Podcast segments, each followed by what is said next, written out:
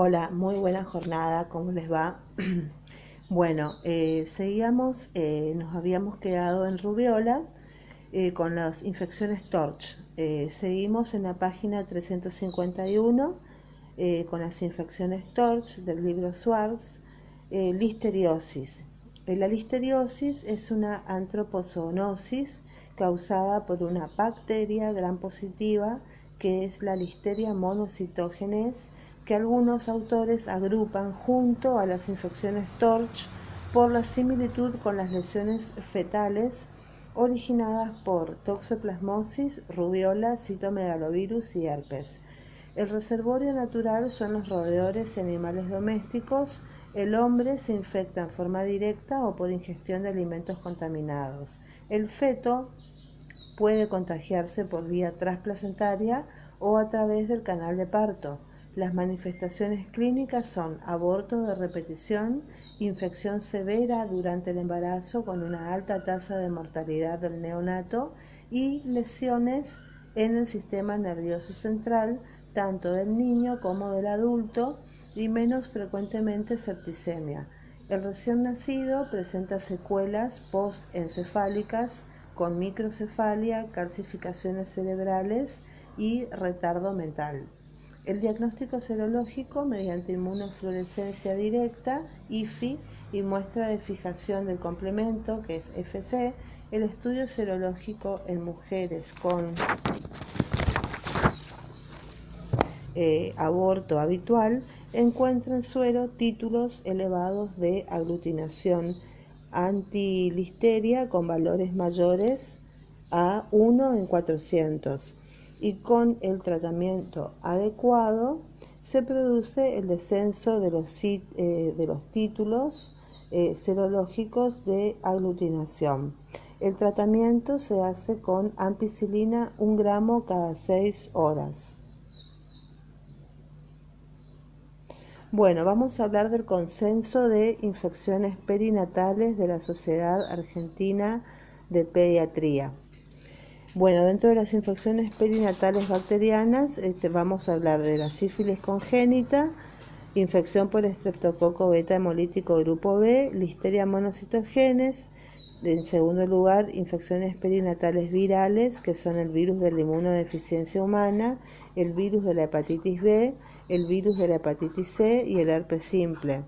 Dentro de las terceras tenemos las infecciones perinatales virales en segunda parte, la infección por citomegalovirus, que rubiola, varicela zoster, y las infecciones perinatales parasitarias, que son la toxoplasmosis y la enfermedad de Chagas. En la década del 70 se incorporó el término TORCH para agrupar aquellos agentes que producen infección intrauterina y con el correr de los años nuevos agentes han sido incorporados, por ejemplo, Chagas, hepatitis B, HIV, etc., por lo que se debe tener en cuenta que la sigla TORCH no debe ser utilizada simplemente como término para solicitar un estudio. El trabajo en conjunto de los obstetras es de fundamental importancia. El objetivo de este consenso es señalar los aspectos más destacados eh, de los agentes causales de infecciones perinatales, proponiendo una estrategia diagnóstica y jerarquizando aquellos con posibles terapéuticas y de mayor prevalencia en nuestro país. Bueno, las, eh, dentro de las bacterianas, las infecciones perinatales bacterianas, tenemos la sífilis congénita. El agente etiológico es una espiropiqueta, que es el treponema pallidum, eh, la infección se transmite por contacto sexual, por vía transplacentaria, por transfusiones o por contacto con lesiones eh, húmedas habitadas. La, sífilis eh, congénita se adquiere a partir de una madre infectada que no haya recibido tratamiento adecuado. El pasaje por vía transplacentaria puede producirse en cualquier momento de la gesta o durante el parto la tasa de transmisión es de un 80 al 90% durante la fase secundaria de la infección, con un 40% de abortos o mortinatos y disminuye lentamente en etapas más avanzadas de la infección materna. El riesgo de transmisión es mayor en el tercer trimestre de embarazo. La sífilis adquirida se contagia principalmente por contacto sexual con una pareja infectada y las lesiones húmedas en la etapa primaria y secundaria son contagiosas por presentar alta concentración de espiropiquetas. La vía transfuncional es poco frecuente dado el control de la sangre y hemoderivados por los servicios de hemoterapia. La epidemiología de la sífilis es una enfermedad de distribución mundial con una mayor eh, prevalencia en zonas urbanas. En nuestro país, la prevalencia de infección en mujeres embarazadas que se asisten en hospitales públicos varía del 1 al 3%. En el área pediátrica, la población de riesgo son los recién nacidos de madres infectadas y los adolescentes. La epidemia por HIV ha incrementado la aparición de nuevos casos y el riesgo de mayor morbilidad. En la clínica tenemos la sífilis adquirida que se divide en tres estadios. La fase primaria, que es la expresión del ingreso del treponema pallidum, se manifiesta por úlceras indoloras, que es el chancro de inoculación, en piel y mucosa, que se localizan con mayor frecuencia en la zona genital. La fase secundaria se caracteriza por alta espiropiquetemia, clásicamente se presenta con lesiones maculopapulares, que son las sífilides en la piel, con afectación en palmas y plantas de las manos y de los pies. En la zona genital y anal pueden observarse el condiloma plano y en pocas oportunidades se manifiesta un compromiso sistémico con fiebre, adenopatías, hepatomegalias y artralgias, pero en menor proporción. Después tenemos el periodo de latencia que se caracteriza por ausencia de lesiones y puede eh, presentar recurrencias de lesiones de la fase secundaria. Y tenemos la fase terciaria, que es expresión de lesiones por mecanismos inmunológicos en pacientes adultos no tratados, muy común en la etapa preantibiótica y es de rara observación en la actualidad. Se expresa clínicamente por vasculitis a nivel de grandes vasos, como aortitis, compromiso del sistema nervioso central, que es la neurosífilis, gomas en piel, sistema nervioso central o lesiones óseas. La sífilis congénita. El pasaje transplacentario del treponema pallidum puede producir diferentes daños. En los pacientes sintomáticos se observan con mayor frecuencia las lesiones mucocutáneas, siendo las más precoces el pénfigo ampollar palmo plantar con descamación y formación de colgajos epidérmicos. Las lesiones maculopapulosas, que son las sifílides, que pueden ulcerarse en las zonas periorificiales, lesiones ulcerosas en mucosa nasal, la coriza sifilítica, y onixis, perionixis y alopecia. Dentro de las lesiones óseas tenemos la osteomielitis, la periostitis, la osteocondritis, que se registran infrecuentemente en la actualidad y estas lesiones pueden expresarse con impotencia funcional del miembro afectado. Pseudoparálisis de Parrot se llama. El compromiso sistémico se expresa por hepatoesplenomegalia y hepatitis eh, neonatal síndrome nefrítico o nefrótico, neumonitis, anemia, hidrops no inmunológico, el compromiso del sistema nervioso central. Estos neonatos pueden presentar meningoencefalitis con aumento de células o proteínas en el líquido cefalorraquídeo. No existe un método diagnóstico que permita descartar compromiso del sistema nervioso central en pacientes asintomáticos. La infección cercana al parto genera un neonato asintomático, inclusive con BRL negativa, que presentará síntomas en meses posteriores o permanecerá asintomático y solo será detectado por estudios serológicos en años posteriores. Las manifestaciones tardías clásicas se producen en los niños no tratados con afectación del sistema nervioso central, el hueso, los dientes, los ojos y la piel son de muy rara observación en la actualidad, pero se observa. Diagnóstico. El diagnóstico de certeza se alcanza con la visualización del agente, el que puede ser detectado en lesiones habitadas en la fase primaria o secundaria de la infección mediante el microscopio de campo oscuro o mediante pruebas de inmunofluorescencia directa del material de la lesión. Estas técnicas presentan poca sensibilidad por lo que el diagnóstico suele basarse en estudios serológicos. El aislamiento del treponema pallidum no se cultiva in vitro y la única forma de multiplicación es la inoculación en testículo de conejo, que es una prueba muy costosa y de poca utilidad práctica. Tenemos la PCR. La PCR es la técnica de reacción en cadena de polimerasa que ha demostrado su utilidad especialmente para el estudio del compromiso del sistema nervioso central en pacientes inmunosuprimidos y en neonatos. Por el momento son técnicas que requieren un equipamiento no siempre disponible y su utilización está restringida a centros de referencia. Tenemos las pruebas serológicas, que son las que utilizan antígenos treponémicos y no treponémicos. Tenemos las pruebas no treponémicas, que son el BRL y el RPR, que detectan anticuerpos anticardiolipina Siempre deben solicitarse pruebas cuantitativas. Estas pruebas presentan falsos negativos en la fase primaria de la infección, en la infección perinatal reciente y ante un exceso de complejos eh, antígeno-anticuerpo, que es el fenómeno de prosona, se observan falsos positivos en colagenopatías, enfermedades autoinmunes, tuberculosis, mononucleosis, endocarditis, abuso de drogas y embarazo. En general, las reacciones falso-positivos se producen con títulos bajos. Toda prueba positiva debe ser confirmada por pruebas treponémicas y estas pruebas son eh, útiles para el diagnóstico y seguimiento post-tratamiento. Las pruebas treponémicas detectan anticuerpos específicos contra el treponema pallidum. Son altamente sensibles y se mantienen reactivas con un alto porcentaje de pacientes luego del tratamiento antibiótico.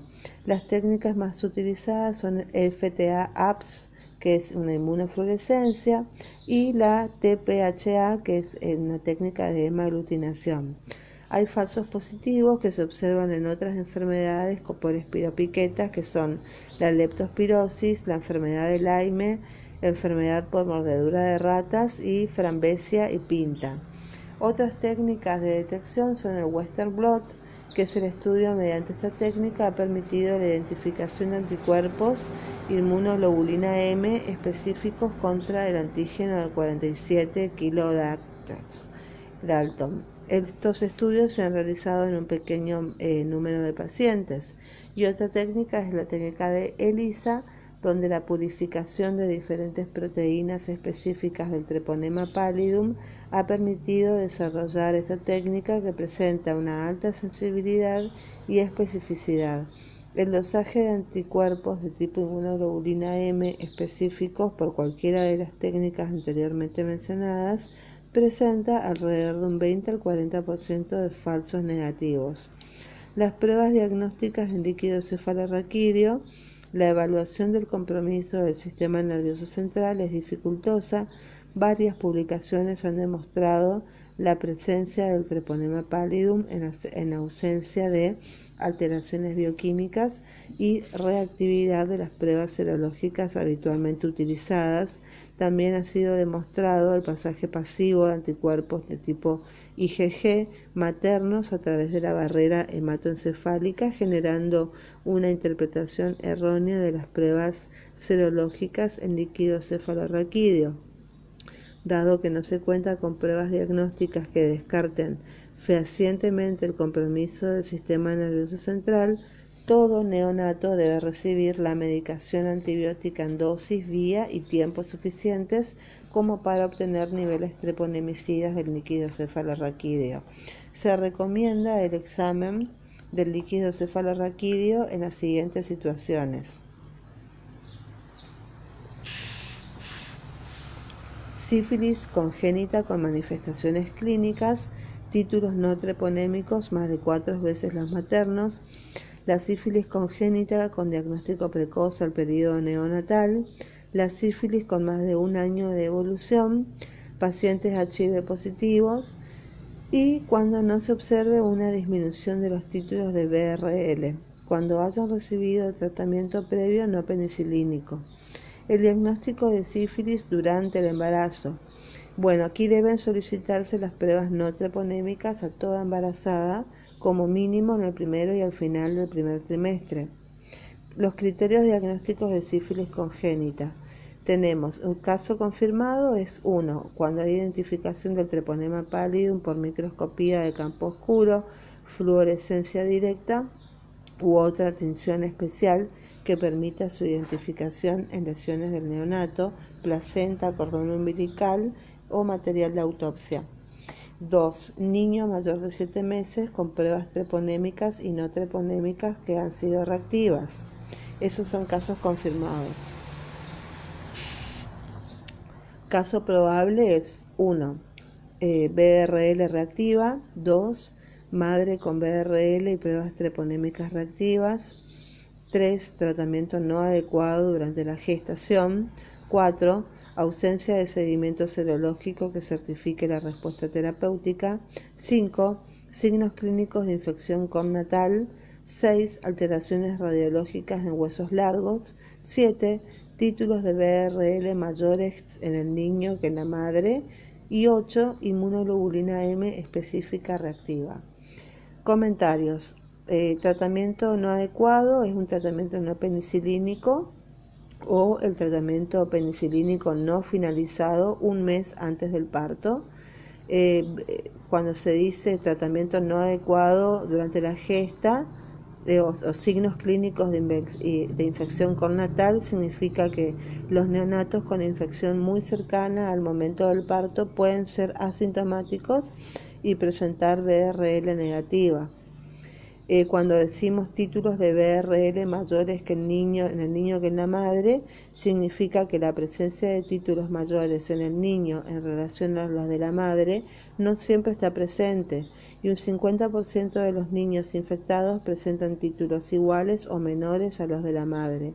Y con respecto a la inmunoglobulina M específica eh, reactiva, significa que los anticuerpos inmunoglobulina M específicos presentan un 20-40% de falsos negativos. Con respecto a los estudios para el diagnóstico de sífilis congénita, tenemos serología materna con BRL y pruebas treponémicas, las pruebas no treponémicas al neonato, que son la BDRL o la RPR, el examen clínico, radiografía de huesos largos, punción lumbar, citoquímica y serología, que son en las situaciones descritas anteriormente, un hemograma y recuento de plaquetas, eh, un hepatograma, orina completa, radiografía de tórax, valoración visual y auditiva y serología HIV materna. Bueno, pasamos a HIV y sífilis. La asociación epidemiológica de estas entidades va más allá de la transmisión conjunta de enfermedades de transmisión sexual. La presencia de lesiones ulcerosas como los chancros genitales favorecen la transmisión sexual del virus del HIV. Los pacientes HIV reactivos presentan mayor número de complicaciones y progresión de la neurosífilis. La evaluación serológica de estos pacientes con pruebas no treponémicas se ve dificultada por un estímulo policlonal asociado a la infección por HIV con la posibilidad de resultados falsos positivos. Estos pacientes requieren un seguimiento muy cercano, evaluando el compromiso del sistema nervioso central, debiendo recibir igual tratamiento para la población general. El tratamiento de la sífilis en la embarazada es la penicilina G benzatínica, que son 2.400.000 unidades por vía intramuscular semanal en tres dosis, tres semanas, una dos, tres dosis, eh, una por semana. Alternativas terapéuticas, bueno, serían la eritromicina o la tetraciclina. Bueno, en caso del tratamiento de la sífilis congénita, en caso confirmado o presuntivo, según la edad al diagnóstico, si se confirma antes de los 7 días, se hace con penicilina G cristalina, 100.000 unidades kilo día vía intravenosa en dos dosis por 10 días. Cuando la edad es de 7 a 28 días, se hace penicilina G cristalina, 150.000 unidades kilo día, vía intravenosa en 3 dosis por 10 días. Cuando la edad es mayor a 28 días, se hace penicilina G cristalina 200.000 a 300.000 unidades kilo día vía intravenosa en cuatro dosis por 10 días. En niños con bajo riesgo de sífilis congénita, que son hijos de madre adecuadamente tratada, con controles serológicos y HIV negativa y que no se asegure seguimiento adecuado.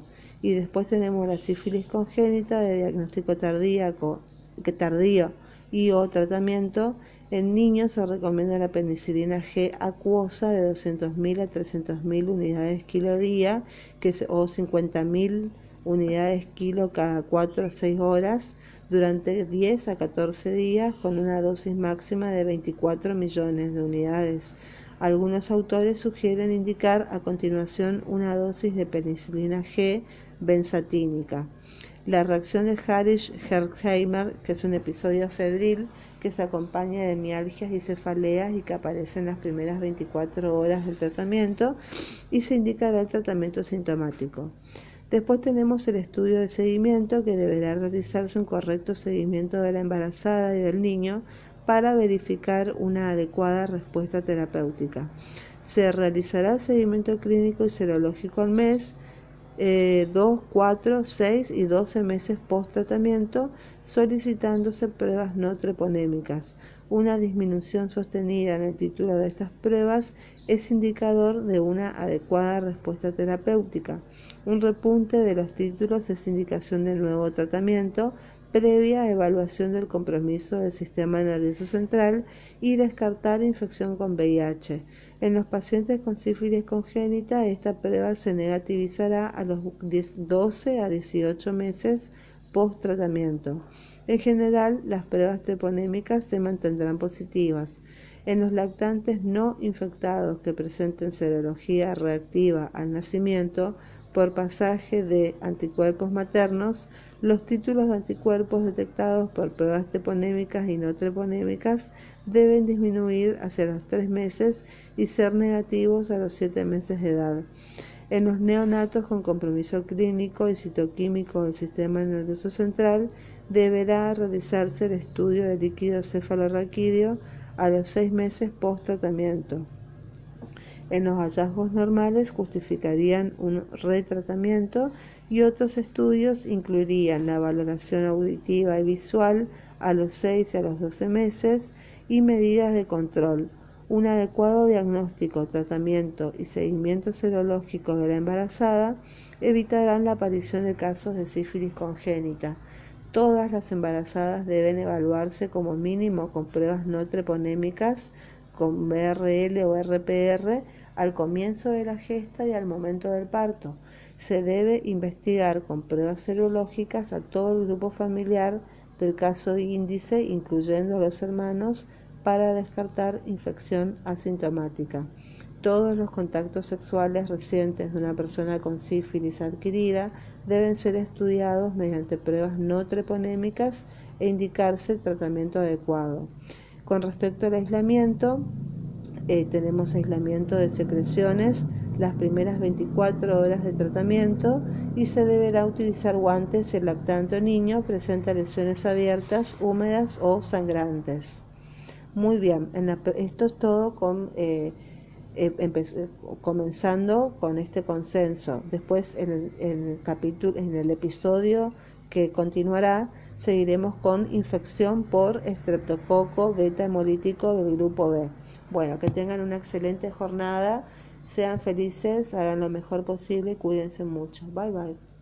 Continuamos en la próxima con infección por estreptococo beta hemolítico del grupo B.